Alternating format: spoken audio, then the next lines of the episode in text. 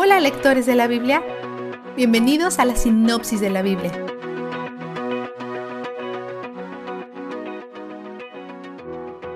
Pablo está en una prisión romana, probablemente por segunda vez, en espera de juicio y esperando su ejecución. Como mentor de Timoteo, le escribe para darle instrucciones finales, pero también posiblemente porque se siente solo.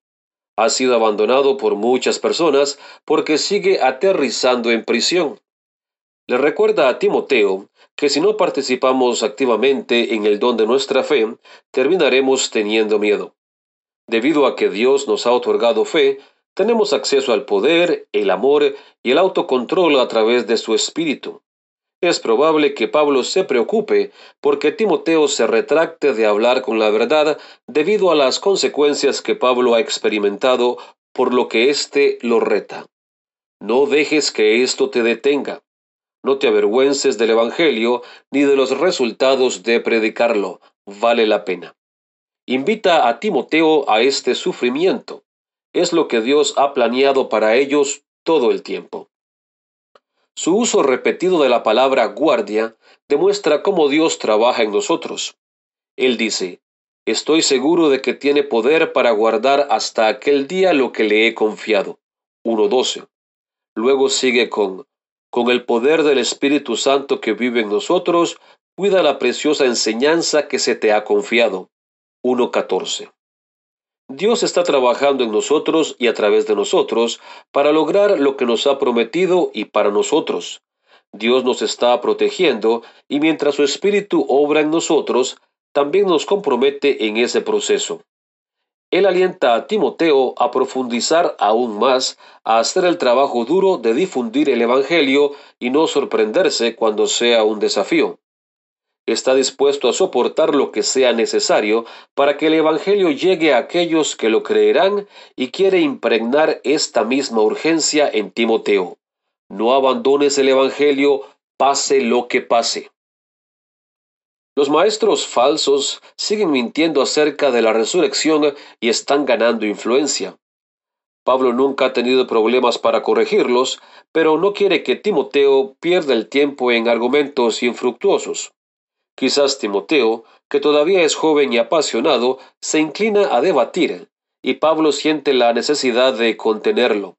Él dice, Huye de las malas pasiones de la juventud y esmérate en seguir la justicia, la fe, el amor y la paz, junto con los que invocan al Señor con un corazón limpio.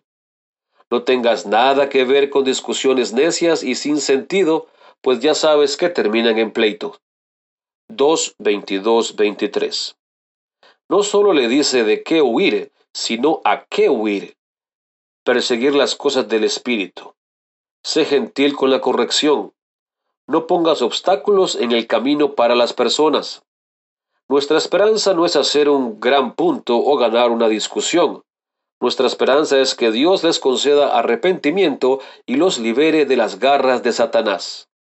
Le dice a Timoteo que evite ciertos tipos de personas, incluidas aquellas que afirman creer, pero no demuestran una relación real con Jesús.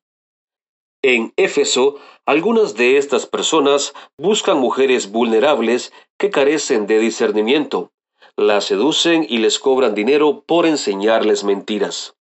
Nos dice qué podemos esperar cuando seguimos a Jesús. Todos los que deseen vivir una vida santa en Cristo Jesús serán perseguidos. Pero las escrituras nos hacen sabios en medio de las pruebas, nos mantienen a flote. Él dice que predique la palabra con paciencia porque las personas están cada vez más inclinadas a descartarla. Pablo sabe que sus días están llegando a su fin y quiere que Timoteo lo visite. Le pide que traiga a Juan Marcos con él, el hombre con el que él tuvo un fuerte desacuerdo en su primer viaje misionero. Hechos 13:13. Dios finalmente ha traído la restauración. Pablo cierra advirtiendo a Timoteo sobre las personas que podrían ser una trampa para él. Pero él dice que pase lo que pase, Dios lo rescatará.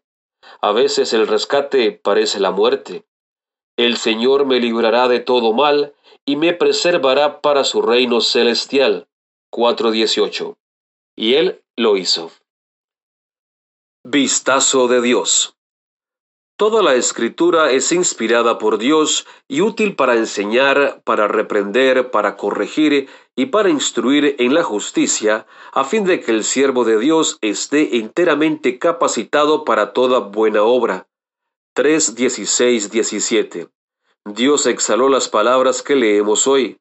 Nos las dio por una variedad de razones, para reprendernos cuando estamos pecando, para corregirnos cuando tomamos decisiones incorrectas y para entrenarnos en la justicia, para que podamos convertirnos en personas que necesitan menos reprobación y corrección, para que estemos completos y equipados para cada buen trabajo que Él ha preparado para nosotros. Su palabra es un regalo de gracia y sabiduría. Conocer su carácter sería imposible sin su palabra o su espíritu, que fue quien exhaló su palabra. Él es donde el júbilo está. La sinopsis de la Biblia es presentada a ustedes gracias a B-Group, estudios bíblicos y de discipulado que se reúnen en iglesias y hogares alrededor del mundo cada semana.